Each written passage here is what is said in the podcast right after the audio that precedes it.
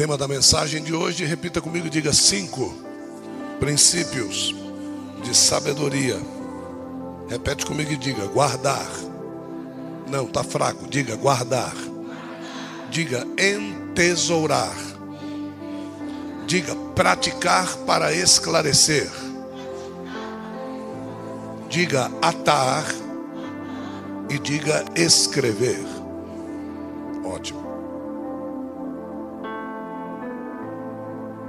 O texto é um texto longo, mas eu preciso lê-lo. Verso 1. Tanto quanto acharam, digam glória a Jesus. Filho meu, guarda as minhas palavras e entesoura os meus mandamentos contigo. Pratica os meus mandamentos e vive. Pratica a minha doutrina como a menina dos teus olhos. Ata os meus mandamentos aos teus dedos e escreve-os na tábua do teu coração. Dize à sabedoria: Tu és minha irmã, e a inteligência chama tua parenta, para te guardarem da mulher estranha ao teu pacto, que fala contigo com lisonjas porque na janela da minha casa olhava através das minhas grades. E vi entre os simples e observei entre os jovens um jovem que não tinha inteligência, que passava junto à esquina da rua onde ele se encontrava, quando então tomou o rumo da sua casa no crepúsculo ao declinar do dia, nas trevas da noite. Eis que se encontra com uma mulher ornada como prostituta e de coração astuto. Ela era escandalosa e precipitada. Os seus pés não habitavam em casa, andavam pelas ruas e pelas praças, andavam espreitando saltando pelas esquinas. Foi assim que o apanhou. E beijando-lhe o semblante, impudente, disse-lhe: Sacrifício de ofertas pacíficas eu prometi, e hoje paguei os meus votos. Por isso saí ao teu encontro, a buscar o teu rosto e te achei. Já preparei minha cama de formosas colchas com tecidos à moda do Egito. Perfumei o meu leito com mirra, aloés e sinânomo. Vem, saciemo-nos com as carícias até ao amanhecer. Alegremo-nos com fartura de amores, porque o meu esposo não está em casa. Foi-se em uma longa viagem. Uma bolsa de dinheiro levou em suas mãos. Não regressará para casa até até o dia da lua cheia.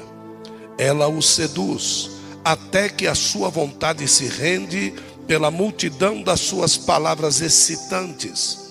Com a suavidade de seus lábios, ela o provoca. Ele vai após ela, prontamente, como um boi vai ao matadouro, como o cervo é pego pelas redes, até que uma flecha lhe traspassa o fígado como um pássaro que se apressa para o laço, sem saber que nele perderá sua vida. Portanto, agora escutai-me e estai atento às palavras da minha boca. Não se desvie o teu coração pelos caminhos daquela mulher, e não andes perdido nas suas trilhas, porque ela tem feito a muitos caírem feridos, e por ela já foi morto um poderoso exército. A sua casa está a caminho do Sheol, que desce até as câmaras da morte. Só até aqui.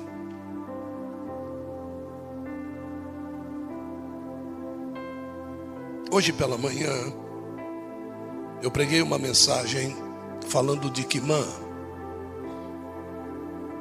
filho e servo de Barzilai, amigo de Davi. Eu queria pregar esta mensagem hoje à noite aqui, mas o Espírito de Deus me deu esta mensagem para pregar à noite aqui. Aqui nós vemos alguém que recebe um convite. Este convite é sedutor. Esse convite não é feito de qualquer forma. Esse convite está sendo feito por uma mulher que se prepara para fazer isso. Esse convite está sendo feito e regado por votos, regado por ofertas pacíficas. Esse convite está sendo apresentado para que esta mulher consiga o seu intento. Mas no final do texto, nós vemos que esta mulher, ela vive ofertando, vive se consagrando, porque um grande exército já foi derrubado por ela. Esta mulher não deve ser literalmente tomada como uma prostituta não deve ser literalmente tomada como uma mulher que vende o seu corpo para o sexo, mas ela deve ser tomada por um caminho. Ela deve ser tomada como facilidades que podem fazer com que eu e você venhamos a nos regozijar naquilo que nós queremos, naquilo que nós ansiamos, naquilo que nós desejamos para cada uma das nossas vidas. E nós vamos então caminhando no Evangelho, aceitamos a Cristo como Salvador das nossas vidas. Alguns ainda estão reticentes em entregar a totalidade do controle da sua vida para Cristo. E isso somente faz com que, com que esta mulher tenha mais e mais facilidades no ir e vir. Porque nós nos locomovemos todos os dias pelas ruas, nós nos locomovemos para o nosso trabalho, para a nossa escola, nos locomovemos para os passeios que fazemos. E esta mulher, ela vai se encontrando em todos os lugares e vai observando atentamente aos olhares incautos que perseguimos pelo nosso desejo. Ela vai sabendo o nosso gosto ela vai sabendo aquilo que torneamos como sonhos para a nossa vida.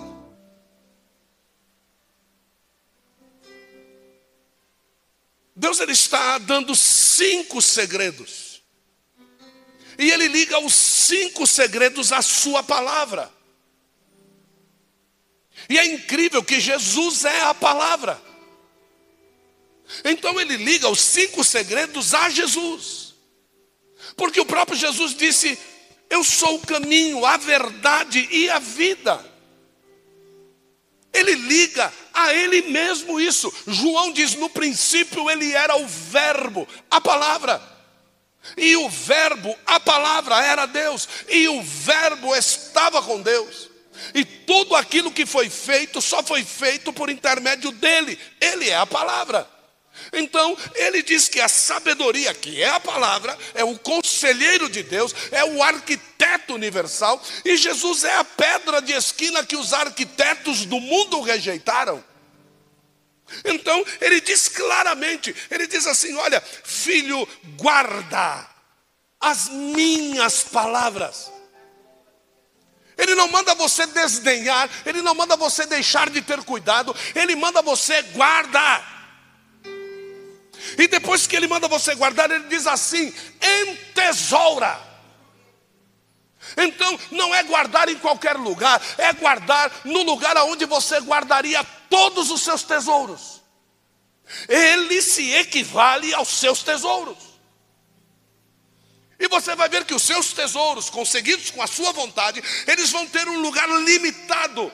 E você vai ver que a verdade de Deus se renova a cada e logo, logo não vai ter mais lugares para os seus tesouros, porque o tesouro da palavra de Deus vai tomar conta de tudo na sua vida. Ele diz: tesoura contigo os meus mandamentos.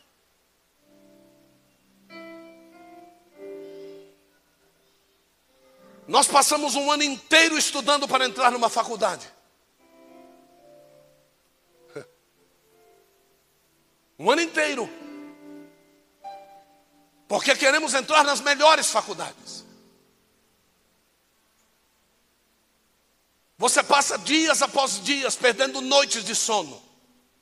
Quem já passou por isso aqui?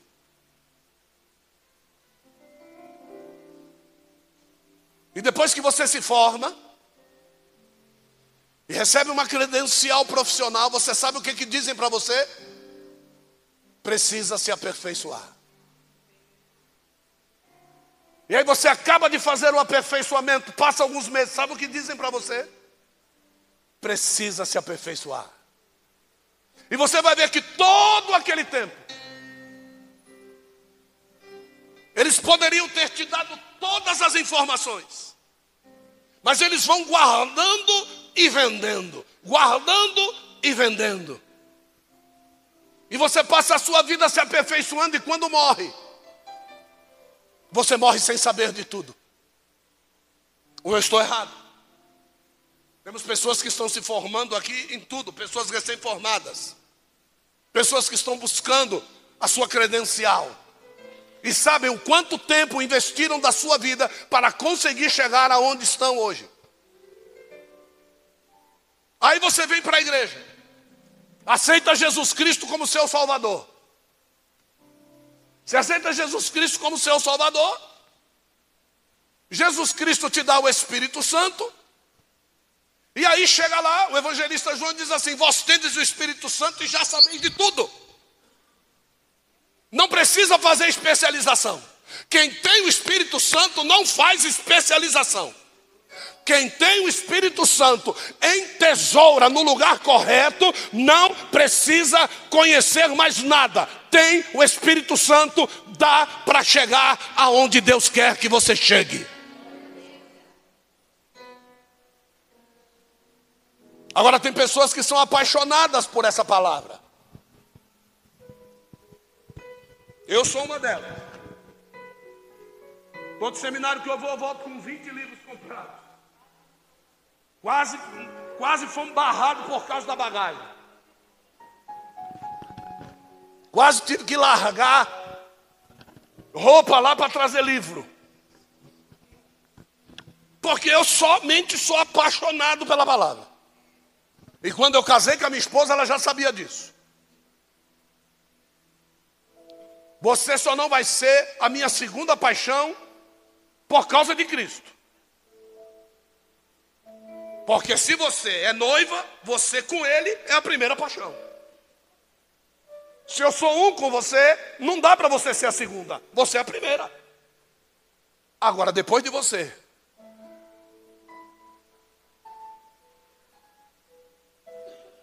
guarda as minhas palavras, entesoura os meus mandamentos.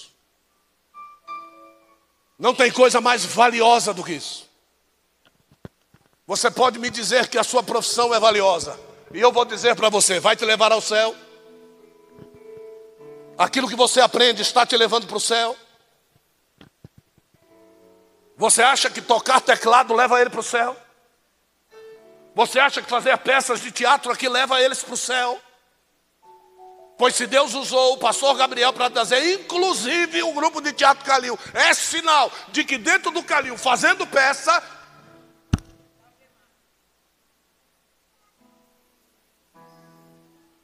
Então, quando Deus nos chama para um tete a tete, quando Deus nos chama para me olhar dentro do teu olho, Alexandre, quando Deus nos chama para olhar dentro dos vossos olhos, cada um de vocês, que bom, Ju, que você está aqui em cima hoje. Que bom, Verônica, que você está sentada aí. Se Deus nos chama para isso aqui, é porque Ele está querendo dizer para você. Porque na janela da minha casa,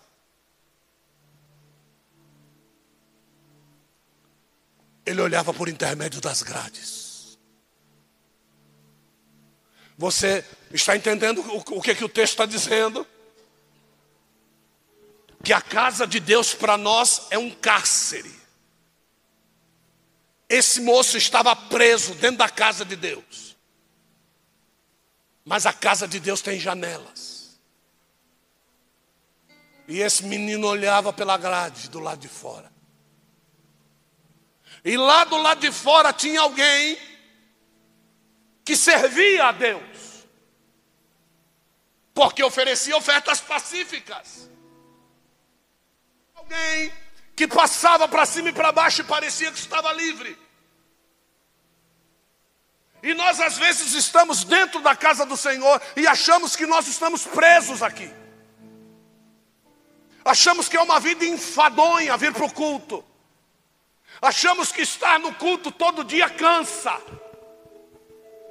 Achamos que é peso demais. E muitas vezes botamos a cara na grade. Ser servo de Deus não é simplesmente vir à igreja e dizer glória a Deus, aleluia. Não. Ser servo de Deus é não ter mais vida própria. Pronto, falei. Não, vai mais leve, não vou mais leve.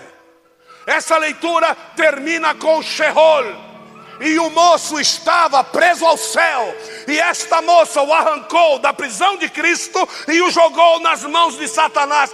Deus não está brincando hoje com você, Deus está te colocando numa encruzilhada: ou vai para o inferno, ou vem para mim, diz o Senhor nessa noite. Chega, chega. Eu não suporto, tem que suportar. Eu não perdoo, tem que perdoar. Eu não aguento, tem que aguentar, porque ele suportou, ele perdoou e ele aguentou todas as suas mazelas. Então, se ele fez, você é obrigado. Por que obrigado? Para não ir para o inferno. Só por isso. Mas,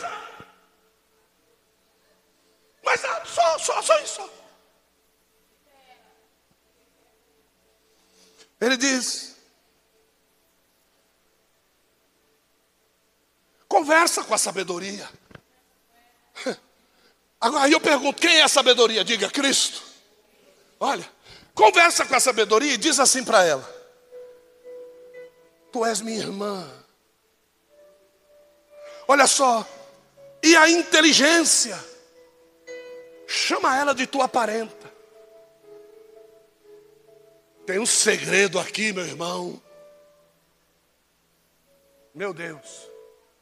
Porque Deus chega para Abraão e diz assim: sai do meio da tua parentela. Você sabe o que, que Deus está dizendo para você, o inteligentão? Diz para a tua sabedoria que ela é tua parenta. E que o dia que Deus mandar você sair do meio da tua parenta, da tua inteligência, você vai sair da tua inteligência terrena e vai andar através da sabedoria espiritual. É isso que Deus está dizendo para você. Deixa de ser o bambambam bam, bam da inteligência. Deixa de ser o sei tudo. Deixa de ser o sabe tudo.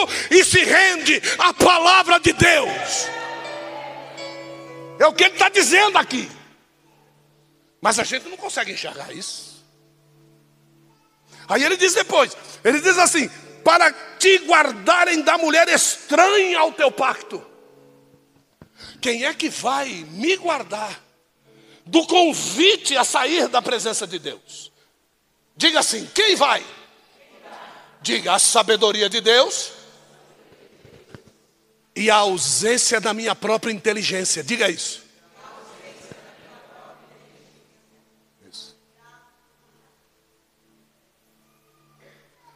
Porque sabe como é que a tua inteligência vai julgar as coisas? Segundo o teu ventre. A não ser que ela já esteja totalmente cativa pelo Espírito Santo. A nossa inteligência só vale a pena quando estiver totalmente cativo pelo Espírito. Pelo Espírito? Isaías capítulo de número 11.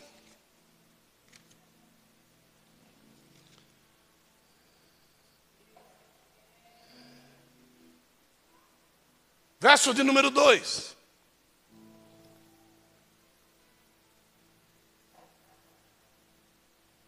Verso 2.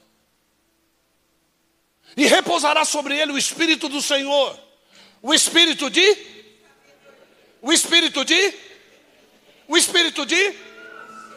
Próximo verso. O Espírito.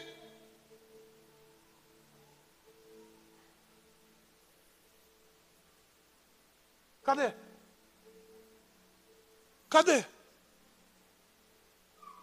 Mas ele deleitar-se-á em qual? Você lembra o que foi dito lá? Logo no começo do texto. Para você se render à sabedoria e ter temor. Para você não se deleitar na sua sabedoria.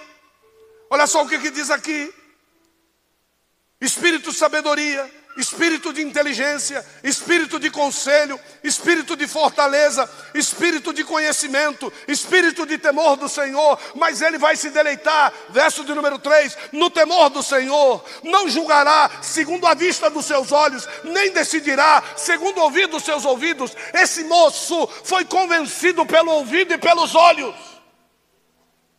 porque ele não tinha sabedoria de Deus. A inteligência fez ele fracassar no desejo da sua carne. Ela preparou, ela se pintou. Vocês lembram quando Jeú recebeu a notícia de que Jezabel estava lá no palácio? E ele foi até o palácio e ele mandou chamar Jezabel: Jezabel! Jezabel está do lado de dentro. Quando ela percebe que a voz é de Jeú, olha o que, que o texto diz. Ela vai até o espelho, ela se pinta ao redor dos olhos, ela se maqueia, ela se prepara. Jezabel deveria ser uma mulher muito linda, ela aparece no umbral, mas aquele homem está com uma missão de Deus a cumprir. Sobe lá e joga ela da janela. Outros se renderiam, porque o espírito de Jezabel na Bíblia é espírito de controle. É isso que ela fazia com seu marido Acabe. Quando Acabe quis comprar a vinha de Nabote, e Nabote disse: Não vou vender aquilo que é do meu pai. Ele se entristece, volta para casa triste, fica depressivo. Lá vem Jezeba. Jezeba chega para ele e pergunta: Por que você está triste? É porque Nabote não quis me vender a vinha. Vem cá, rapaz. Quem é que governa sobre Israel, afinal? Ela está dizendo: não sou eu que mando nessa bexiga, pois, é, pois ele vai te dar vinha. Ela junta um conselho, acusa ele falsamente, apedreja Nabote, pega a vinha e entrega para ele. E ele fica feliz. Do outro lado, Deus avisa Elias, o espírito da sabedoria: vem, corre com uma velocidade tremenda. E antes dele descer, quando ele chega lá, quem é que está lá? Elias. É como se cada pecado que nós fôssemos cometer, sabe quem é que chega antes lá? O Espírito da sabedoria. Antes de você cometer, sabe o que, que o Espírito Santo te pergunta? Vai fazer isso mesmo?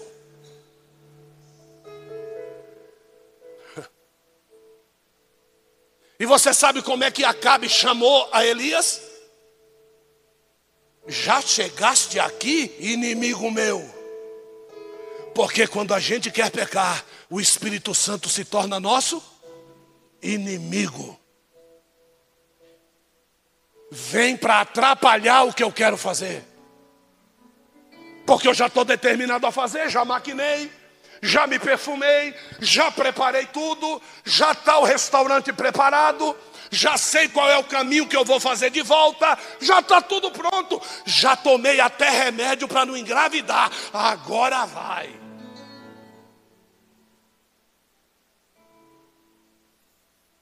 Ô mocinha, por que, que você sendo crente, não sendo casada, toma anticoncepcional? Não vem com conversa de segurar o hormônio, porque não é isso não. É porque no dia que acontecer você está pronta.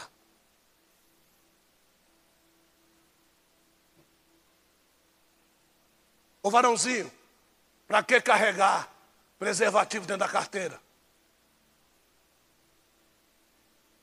É porque no dia que acontecer, você vai estar pronto.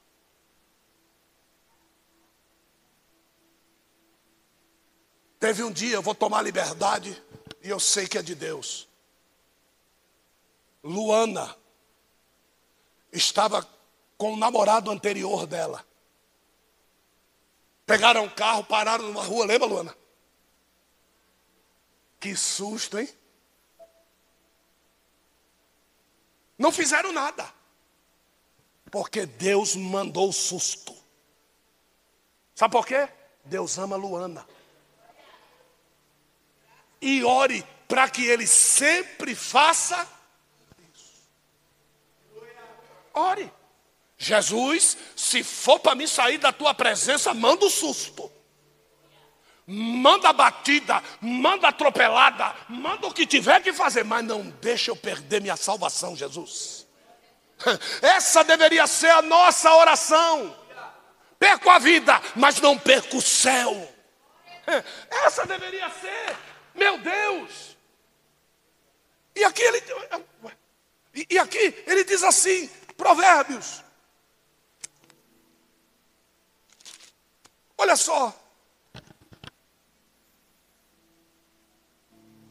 Eu vi entre os simples e observei entre os jovens. Verso 7. Provérbios 7, verso 7. Presta atenção aqui.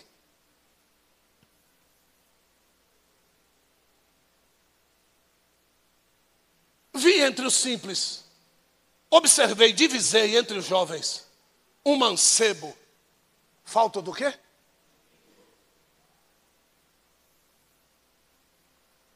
as nossas mães antigas, as novas já mandam se lascar logo. É. As novas mandam manda caçar pipoca, certo? Para não falar outra coisa. Mas as antigas diziam assim: toma juízo, meu filho. Sim ou não? Como se o juízo pudesse ser o quê? Bebido. Eu vi um menino sem juízo na versão original é sem inteligência. Aí diz assim, próximo verso 8. E esse menino sem inteligência, andando pela rua. E diz a Bíblia que ele passava junto à esquina da onde? Da mulher adulta. Então quer dizer que toda mulher adúltera tem uma esquina.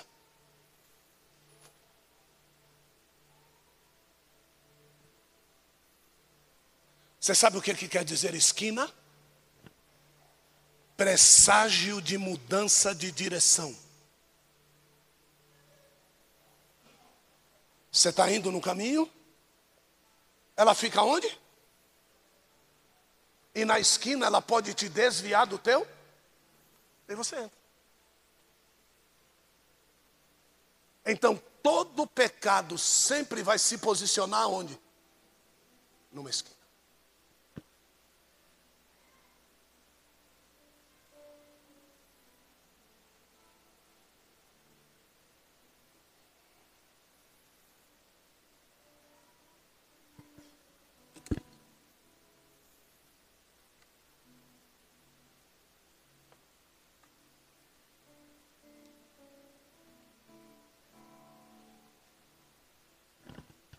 Que, que é isso aqui?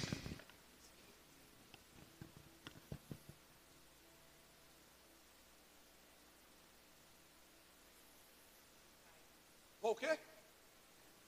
O quê? Sabe o que, que a Bíblia diz? Jesus. Ele é a pedra de esquina.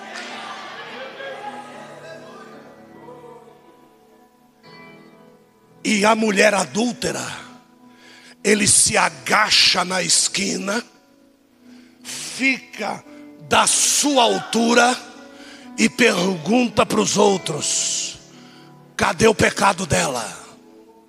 Jesus não vai dormir com ela, Jesus arranca a algema dela Deus coloca mulheres prostitutas, travestis, homossexuais, drogados, bêbados, pervertidos, loucos, depressivos, nas esquinas para mim e para você, na confiança de que eu e você não vamos ser seduzidos por eles, mas vamos libertá-los de toda a cadeia do mal, porque a pedra de esquina está conosco, e se ele vai na frente e eu vou atrás, antes da esquina se abrir para mim cair, ele tampa esquina, e o Espírito de Deus, o Espírito de Hashem, me enche de sabedoria para pregar a palavra e converter o iníquo.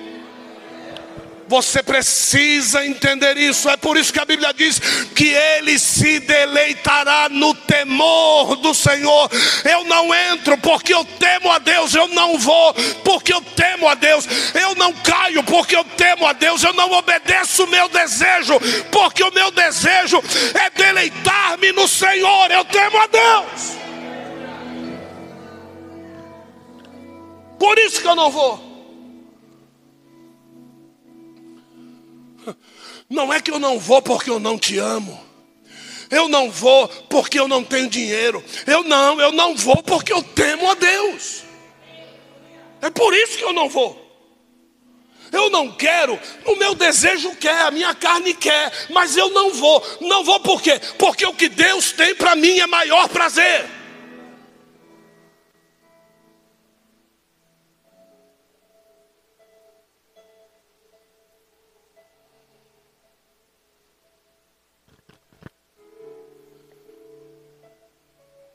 Vai para o verso 10.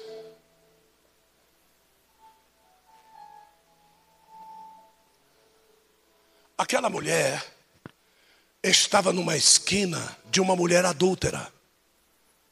Uma mulher o quê?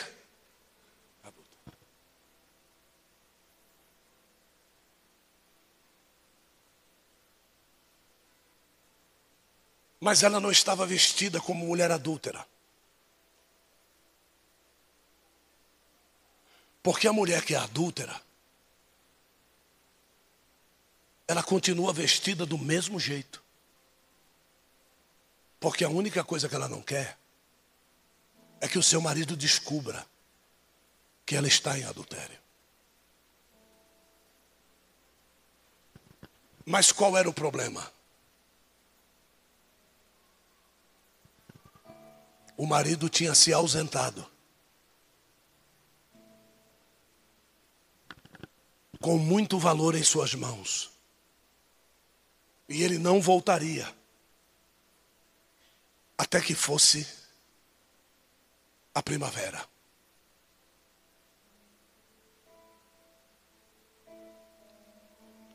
Você sabe que época que Jesus vai voltar? Na primavera. Foi esse tempo da vida de Abraão que Deus disse para ele: Eu voltarei no tempo da sua vida, na primavera. Você sabe quem era aquela mulher que estava vestida como prostituta? A igreja.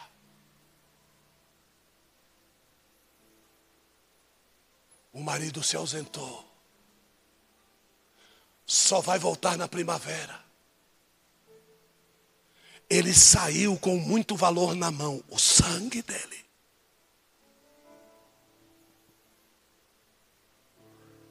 Vou me deliciar enquanto ele não. Falto de entendimento. Menino sem juízo. Mas o pior não é ele. O pior são aqueles que buscam igrejas para satisfazer o seu prazer. Senta nos lugares para ouvir a mensagem que gosta. Vai para dentro de um lugar e julga o pregador que prega o que ele não gosta. Olha o erro das notas do louvor, mas não sabe nem a letra do que está cantando. Esse é o menino falto de entendimento. Que haveria falsa igreja, a gente já sabe. Nós já estamos cansados de saber disso. Mas sabe qual é o problema? É que essa falsa igreja não esconde a prostituição, ela se veste como uma prostituta. E dá para perceber. Olha para a cara da igreja, vê se ela não parece uma boate. Olha para a cara do pastor, vê se ele não parece um vagabundo. Olha, verifica. Olha para a vida, olha para os ministros. É por isso que eu vivo dizendo para os ministros: tenham vida de homem de Deus, tenham vida de mulher de Deus, pelo amor de Deus.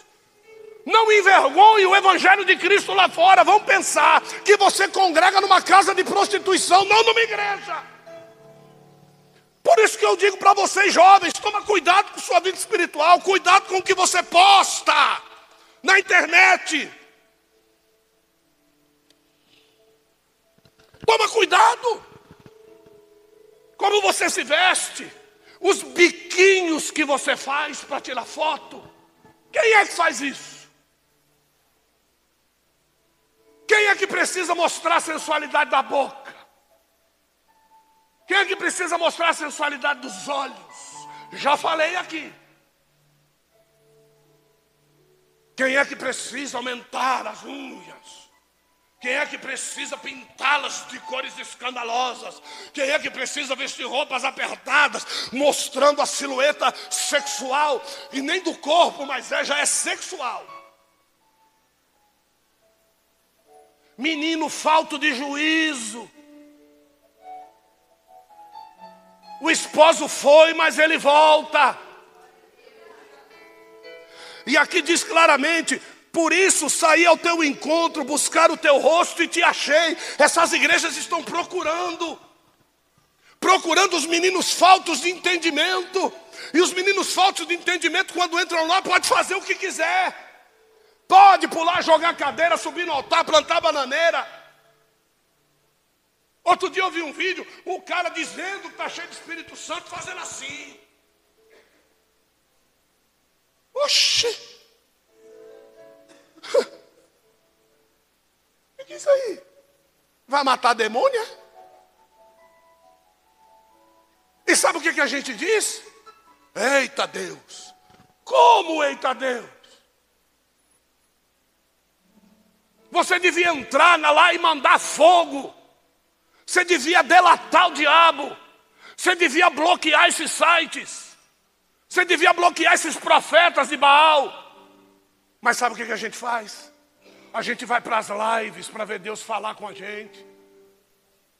É. A gente busca revelações. A gente gosta dessas coisas. É interessante que diz assim: já preparei a minha cama. Olha o que, que a prostituta está dizendo: eu já preparei a minha cama com formosas colchas, com tecidos à moda do Egito. Eu sei do que você gostava. Você veio do Egito, eu te libertei de lá, eu sei o que você gostava. A cama que eu vou preparar para você está preparada com o que você gostava lá.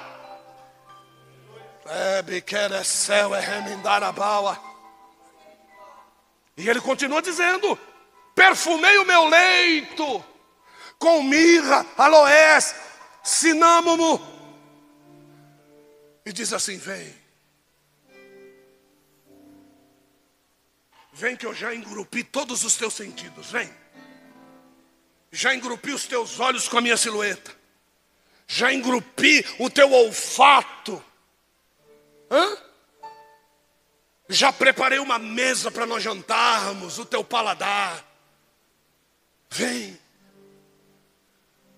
Tem lugares aí que pode tomar cerveja que não é pecado. Tem lugares aí que pode tomar uma que não é pecado. Tem lugares aí que não se bebe vinho por causa da enfermidade do estômago, se toma garrafa. E pode. Nós estamos falando do que então? Da verdadeira igreja? Porque a notícia ao meu respeito é: nem vou lá. Ele acha que sabe de tudo.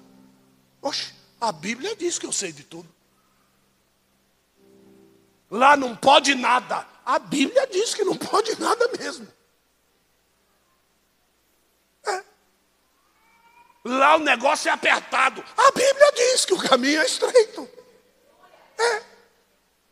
Lá naquela igreja, quem é que vai se salvar? A Bíblia diz isso aí também. Que nós só vamos ser salvos não por nossas obras, é por misericórdia. Isso. E se você se achar santão do pau oco, você é o primeiro da porta do Sheol, filho. Ou eu estou enganado?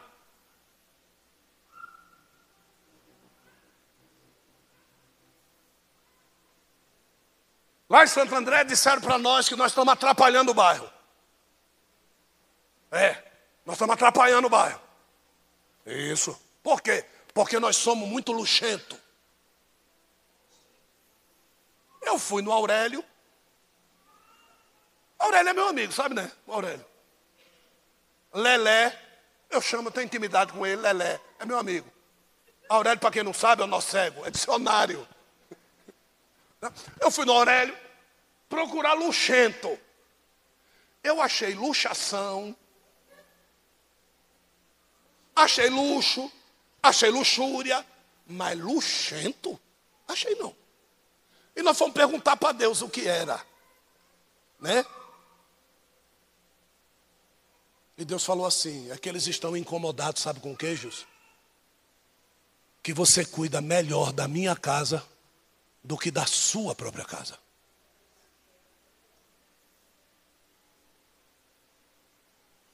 E ele disse assim: Por que vocês fizeram uma igreja bonita como essa aqui, de Santo André, os noia, está vindo tudo para cá agora. Eu falei: Pois esse aí é o nosso objetivo. Pois não é que deu certo mesmo a minha, a minha semente? É, isso. Aí a gente ficou perguntando, nós ficamos perguntando. É, por quê? Porque quando nós chegamos lá, logo na primeira semana, viu, Bianca? Presta atenção. Primeira semana, já assaltaram a casa da esquina, irmão. Eu fiquei perguntando, Jesus, nós estamos aqui, né? O senhor deixou assaltar a casa da esquina, Jesus. E Jesus disse, deixei. Mas Jesus, ele disse, fique quieto. Tá bom. Aí passa mais um tempo, no meu vizinho, um é vizinho da direita, assaltaram. Aí passaram a igreja, fizeram o sinal da cruz. E foram para outra casa. Entraram na outra casa também. É, irmão. Aí vou contar a história, vou contar a história agora, agora. Na casa daqui, que entraram, é quem nos chamou de luxento. Se lascou. E na casa daqui que entraram, que eu fiquei perguntando, né? Irmão, essa semana, a Garra, o Deik e o Denac estouraram toda a casa. Irmão, era um laboratório de maconha. Maconha gourmet, irmão. Oi? Na esquina. É. E olha onde é que foi que Jesus me botou, irmão. Você não quer que Noia vá para lá? Tem que ir. Mas o que, que ele fez? Botou medo no luxento e acabou com a droga gourmet, porque ele agora vai dar o alimento verdadeiro. Oh glória! Então nós estamos lá. O restaurante de Jeová prevaleceu. Agora tem palavra para quem quer passa, entra, se converte, Deus abençoa. Ah, agora já fizemos o ó, já, ó, já tivemos o batismo. Dá para dar glória a Deus? Já. É, já fizemos a primeira reunião de obreiro, 20 obreiros dentro da casa. Oh glória! E nenhum daqui, viu? É 20 que Jesus mandou para lá. Tem mais. Segundo batismo já está marcado. Oh glória! E você sabe por quê? porque na, aonde o espírito da prostituição estava na esquina, Jesus colocou a pedra de esquina ali. E a obra do diabo não vai prevalecer na tua vida. Aquilo que o diabo está movendo o centro de macumba, de umbanda, de quimbanda, atabaque batendo, aguidá sendo entregue, galinha sendo depenada, Deus vai colocar por terra hoje e o nome de Jesus vai ser glorificado.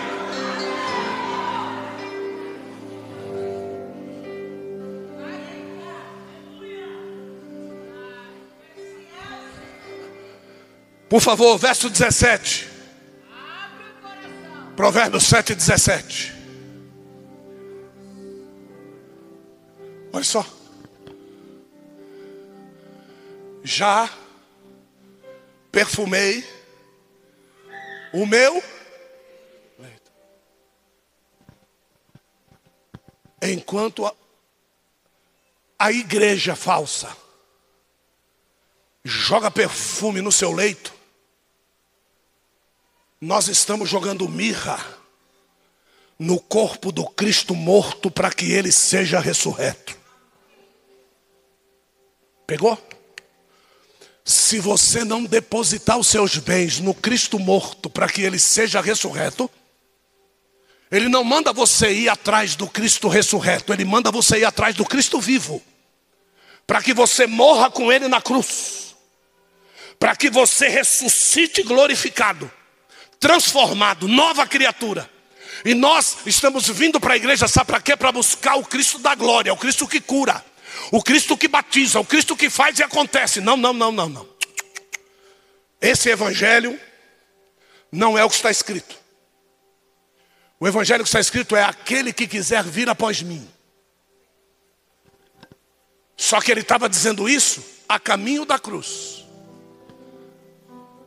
Tome a sua cruz e me siga depois de negar-se a si. Ponto. Esse é o evangelho que se prega aqui. Quer ser pregador aqui? Enquanto eu não ver você se negando a si mesmo, enquanto eu não ver você morrer, morrido na cruz, e uma nova criatura, querido, esquece. Muda de igreja. Eu estou te convidando, muda de igreja. Enquanto o teu trabalho for mais importante do que a obra de Deus, muda de igreja. Mocinha, enquanto os seus prazeres forem mais objetivos do que o que Deus tem como propósito na tua vida, esquece. Porque senão eu vou me tornar aquilo que eu não gosto nem de pronunciar. E se demorou tanto tempo para mim pregar uma palavra como essa num domingo à noite e a igreja está cheia, é sinal de que não é em vão aquilo que eu estou pregando. Nós não temos mais meninos e meninas aqui. Nós temos uma igreja adulta aqui. Tem jovens aqui com mais cabeça do que gente velha. Tem jovens aqui que sabem mais de Bíblia do que muitos aqui. Jovens que vêm na escola dominical, que não é mais escola dominical, é escola teológica. Que participa da faculdade Martin Luther King, que se formou no avançado de teologia. E tem gente aqui, querida. Então, se eu sou pastor de uma igreja como essa, eu vou me corromper e deixar a esquina aberta? Filho, filha, pelo amor de Deus, são 22 anos, estamos indo para o 23 pregando o Evangelho aqui. Essa igreja já teve quase eu, ela e os meus filhos só dentro da igreja. No ano do caráter de Cristo foi todo mundo embora. O povo não aguentou a palavra, ó, oh, espirraram. Por quê? Porque aqui está dizendo: escute-me, fique atento à minha palavra. Ele diz: Não se desvie o teu coração pelos caminhos daquela mulher. Em outro texto diz: Sai dela, povo meu. Chama ela de Babilônia. Chama ela de perversão dos povos. O livro do Apocalipse diz que através das suas taças de vinho e das suas é, das suas maquiagens, das suas fitas de ouro no cabelo, ela está atraindo a muitos. Livro do Apocalipse diz que Deus a destruirá com fogo, E os mercantes que levam os marinheiros para lá se prostituir chorarão. Babilônia foi destruída.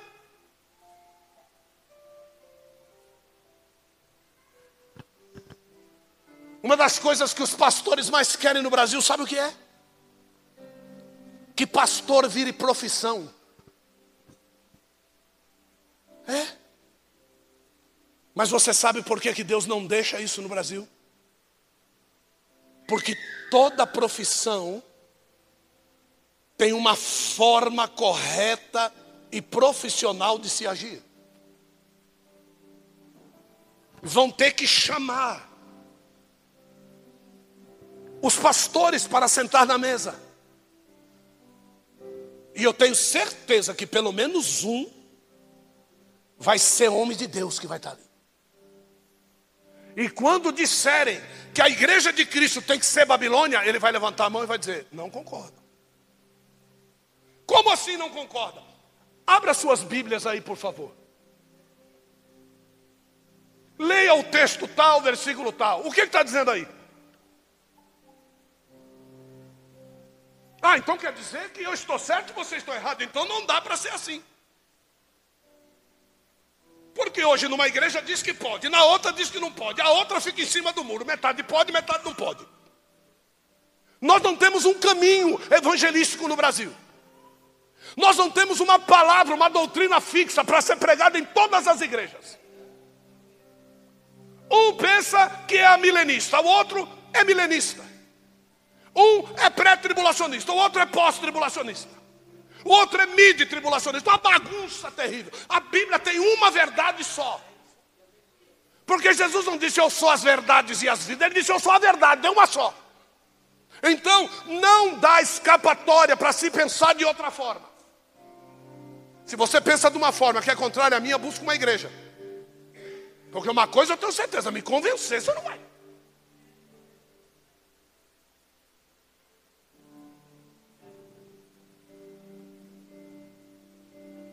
Eu fui em dois eventos diferentes.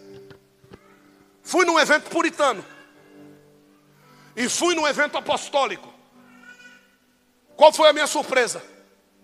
Que aquilo que se pregou no apostólico não é um puritano melhorado. Aquilo que se pregou lá, se eles vivem o que eles estão pregando lá, aquela igreja vai para o céu, irmão. E qual é o melhor? Que nós, conversando entre nós, chegamos à seguinte conclusão: a nossa igreja vai para o céu. Tanto no evento puritano, que o caba gritava que os olhos até saía da órbita, mandando o nego se converter, se lascar. Nós estávamos tão tranquilos, irmão, tão sossegados, irmão. O nosso glória a Deus não saía com raiva, saía com alegria. Sabe por quê? Porque a mensagem que nós pregamos, eles tiveram que trazer gente de 15 mil quilômetros de distância para mim ouvir aqui no Brasil que é aquilo que eu prego aqui. O Espírito Santo manda pregar lá. Saí daqui de São Paulo, fui para o sul do Brasil. E lá no sul do Brasil, gente do Acre pregou, gente de Rondônia pregou, gente do Espírito Santo pregou. E sabe o que, eu ouvi, queridos? Que aquilo que eu prego aqui em São Paulo é aquilo que o Espírito Santo está pregando em algumas igrejas por aí. Mas quando eu vou para a televisão, eu não ouço essa mensagem. Quando eu vou para as rádios, eu não ouço essa mensagem. Eu ouço, vem que Deus vai revelar. Dá dinheiro que Deus vai te abençoar. Eu não ouço a mensagem. Não se desvie o teu coração pelos caminhos daquela mulher. Não andes perdidos nas tuas trilhas.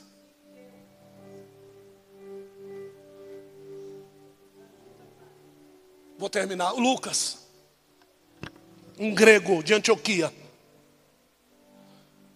estudante de medicina, veio com seus pais a Jerusalém, porque os seus pais eram israelitas, mas moravam em Antioquia, uma cidade da Grécia. E eles vieram a Jerusalém no tempo da entrega do sacrifício anual. Chegando lá, Lucas ouve falar a respeito do que Jesus está fazendo. Os pais mais conservadores não tiveram a mesma coragem que Lucas teve. Lucas se levanta de madrugada e vai ao acampamento dos discípulos. Ao chegar lá, ele encontra Filipe como sendo guarda do acampamento. Filipe o Brecker diz: O que você quer? Ele diz assim: Eu sou grego e eu queria conhecer a Jesus. Filipe levanta-se com ele, leva ele até André. E eles lá conversando, Filipe e André levam ele para conhecer Jesus. Quando eles chegam para Jesus e diz assim: "Tem um grego querendo te conhecer". Jesus diz assim: "Eu só tenho uma coisa para dizer para vocês. Vos é chegado o reino de Deus. Porque a mensagem que os judeus não quiseram, a Grécia está apaixonada por ela. A partir desse momento, Lucas conversa com os pais e diz: podem voltar para Antioquia, eu vou ficar aqui. Só que ele nem imaginava que algumas horas depois ele veria aquele homem preso na cruz. Um homem chamado Cleofas. depois da crucificação, começa a murmurar. Lucas não tinha como voltar para casa. Cleofas o convida para ir a Emaús, para dormir na sua casa alguns dias, até que ele conseguisse a quantia de dinheiro para voltar a Antioquia. Eles estão indo pelo caminho murmurando. O Espírito de Jesus revela isso para ele, e Jesus sai da onde ele está e se apresenta no caminho. Quando ele se apresenta no caminho, o murmurador pede a visão. Murmurador fica cego. Gente que vive reclamando da vida, fica cego. As oportunidades chegam e ele não enxerga. As coisas estão acontecendo diante dele, ele não vê o que está acontecendo. Tanto é que ele tinha visto Jesus no acampamento e agora ele não conhece Jesus. Cleofas andava com Jesus, era um dos setenta, mas ele não conhecia Jesus mais. Jesus se apresenta, abraça os dois e diz: O que é que vocês vêm conversando pelo caminho? Olha, você não está sabendo do que está acontecendo? E Jesus dizendo para eles: Não, o quê? Que Jesus Aquele que diziam que era o Messias, profeta que se levantou entre nós, foi crucificado. Como que dizia, investi três anos na minha vida, e agora cadê ele? Morreu. Já foi até sepultado. E Jesus ouviu tudo, deixou eles vomitarem tudo. Quando eles acabaram de vomitar. Olha que lindo amor. Olha que lindo é o trovão. Quando eles acabaram de vomitar, chegaram na esquina da entrada da casa. Na esquina da entrada da casa de Cleofas. Quando eles chegaram na esquina da casa, perguntaram para Jesus: Quer entrar conosco? Vem comer um negocinho com a gente. Jesus entrou. Prepararam tudo, Jesus calado. Porque Jesus é assim, irmão. Jesus não precisa falar muito. Serve-te de partir o pão, por favor. Jesus disse: Que convite mais inusitado.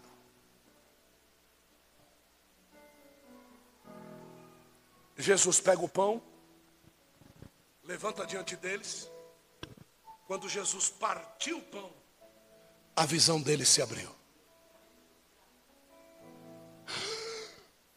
Quando voltaram, cadê Jesus?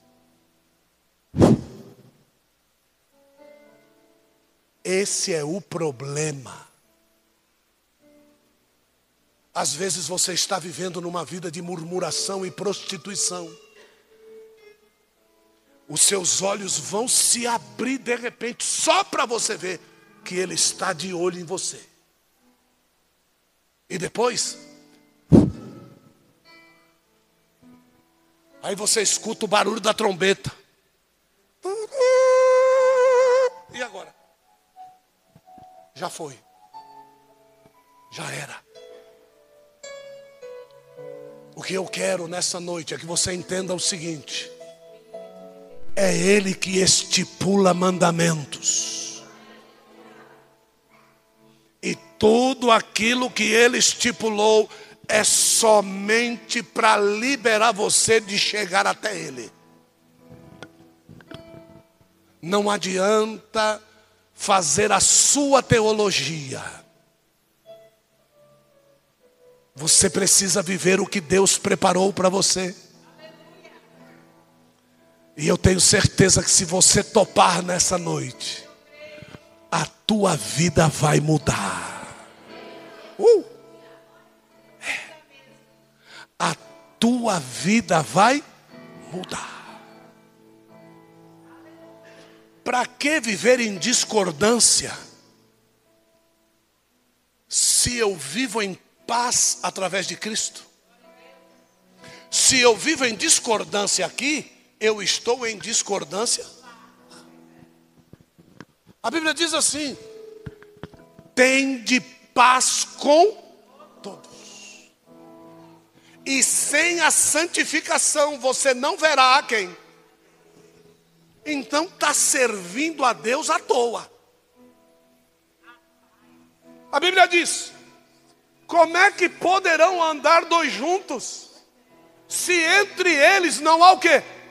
Concordância, eu não concordo com você, paz, paz do Senhor, pastor. Deus abençoe. Ó, fica lá, viu? Tranquilo, tá bom? E eu fico aqui. Quê? Eu sofrer porque ele tem uma opinião diferente da minha? Para. Agora, quando isso depende, uma família, um negócio, nós temos que entrar em concordância. Porque se não entrar em concordância, Aleluia. desculpa, está desfeito o nosso negócio, viu? Vai dirigir lá a sua empresa de táxi, recebe. Aleluia. Vai dirigir lá sua empresa, frota, é frota que chama? É, não é o Alexandre Frota, não. Não, não. não tá, é, é a frota. Vai receber a sua frota, viu? Tá? Porque eu vou pregar a palavra. Tá dando para entender? Apóstolo. Apóstolo. Mas e se for a minha mulher? Separa. Sai fora. Sai fora. Vem, traz para mim a mulher. Vamos sentar aqui. Porque às vezes tu está pagando de gatinho, mas o endemoniado é tu. Traz aqui, que nós vai sentar. E o pêndulo do julgamento chama-se Bíblia. Pode dizer, filha, o que, que acontece na tua casa? É isso, é isso, é isso, é isso, é isso, tá bom. Filho, pode dizer o que, que acontece na tua casa. Já sei quem está errado.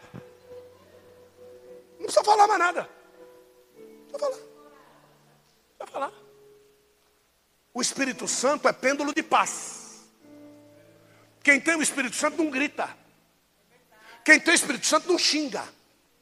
Quem tem o Espírito Santo não chuta a parede, não chuta a porta. Quem tem o Espírito Santo não quebra as coisas. Quem tem o Espírito Santo não faz escândalo. É mansidão, é paz, é longanimidade, é benignidade, é bondade, é fé, fidelidade. Como é que quem lê, entenda. Desculpa. Prazer em conhecer, Missão Mundial Tabernáculo do Profeta. Desculpa. Tá? Então, ah, por que que está gritando? Por que que está gritando? É assim. É assim que faz. Entendeu? Bate a mão na mesa. Ah, peraí, peraí, peraí que eu vou resolver o problema. Pega uma faca, vira para cima e diz: Bate, bonzão. Bate aí. Bate. Não é macho? Bate. Bate aí porque sabe que não vai te cortar. Mas eu quero ver você bater contra a espada que sai da boca dele, que ele julgará as nações. Quero ver você bater contra ela. Então, a mulher vai me levar para o inferno. Só vai se você quiser. Esse casamento vai me desviar da presença de Deus. Só vai se você quiser. Traz, eu assino a carta de repúdio. E eu quero ver o diabo acabar com a tua história. Quero ver. Porque repúdio será dada na presença de um sacerdote. Apóstolo, bispa, não aguento mais meu marido. O que está fazendo lá dele? Não, apóstolo, é que eu não trabalho, eu não faço nada. Ah, então tu está com ele por causa da cama. Tu está com ele por causa do dinheiro. Está com ele por causa do cartão de crédito. Tu acha que o teu Jesus não vai te manter abençoada quando você tomar uma decisão de estar do lado dele. A Bíblia diz: Eu nunca vi um justo, nem a sua descendência. Que medo você tem? Qual medo você tem?